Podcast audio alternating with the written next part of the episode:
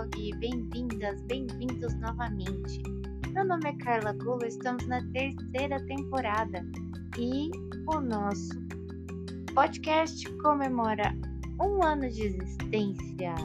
Então vamos comemorar com essa temporada falando sobre o conceito de música.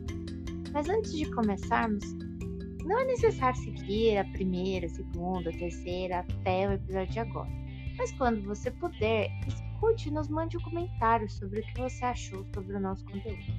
Se você quiser apoiar o Piano Blog de alguma forma, entre em contato com a gente. Este episódio foi gravado pelo Green Room do Spotify. E vamos lá! Música, o que é? Nossa primeira definição vem de um pedagogo musical do século XX, qual eu gosto muito, chamado Edgar Vivens. Ele afirma em seu livro O Valor Humano da Educação Musical que música é, abre aspas, uma arte do movimento, fecha Só um pequeno trecho já nos diz muita coisa. A música é uma arte do movimento. De fato, se não há movimento, não há música. Mesmo se a música for produzida em computador, mesmo se não for feita ao vivo, a música só pode ser resultado de movimento intencional sonoro. Hum.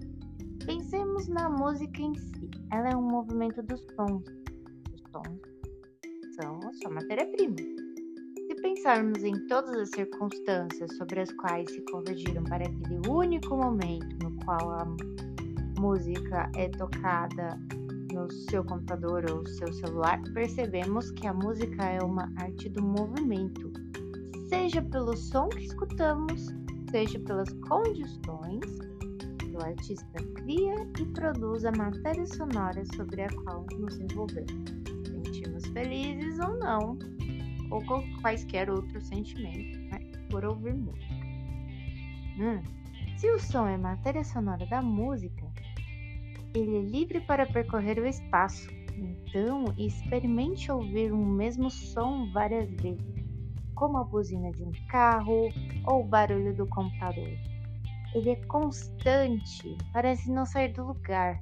Mas se temos dois sons diferentes, temos uma distância entre eles. Essa distância é chamada intervalo. Nossa, então uma música pode ser sentida como se ela estivesse ocupando um espaço, tipo como notas dançando umas com as outras?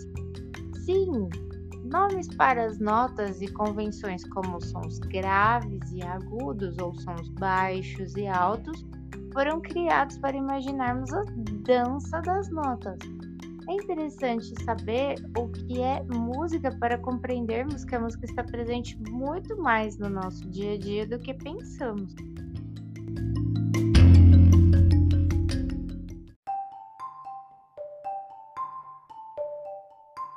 Pensando que música é uma arte do movimento, assista um videoclipe no YouTube de um cantor, compositor ou de uma música que você goste bastante. E veja se os movimentos que ele faz, o que as pessoas fazem ao tocar a música, é, você consegue perceber as mudanças sonoras desses movimentos. E depois é legal você também é, escutar música sem a imagem. Então, escolha videoclipes que você possa ver o que eles estão tocando naquele exato momento vídeos de piano, orquestra, geralmente precisam dessa sincronia para assistirmos, até porque o objetivo maior de uma transmissão é perceber os movimentos do pianista ou do artista para o som. O que você percebeu? O que acontece quando os movimentos são pequenos do, do artista e outros movimentos são maiores? Ai, não deixa de ouvir depois sem a imagem, tá? Se você descobrir algo bem legal, conte para mim, envie um e-mail para carlagulu com dois L's, carlagulupiano, arroba gmail.com e me diga qual música você escutou para analisarmos juntos por aqui nos próximos episódios. Por falar nisso, veremos uma outra arte do movimento, a dança. Afinal, o que difere da música? As duas acontecem no tempo. Ixi, e, e agora? E vejo você no próximo episódio. E até lá! É um ano de piano vlog. Temos que comemorar.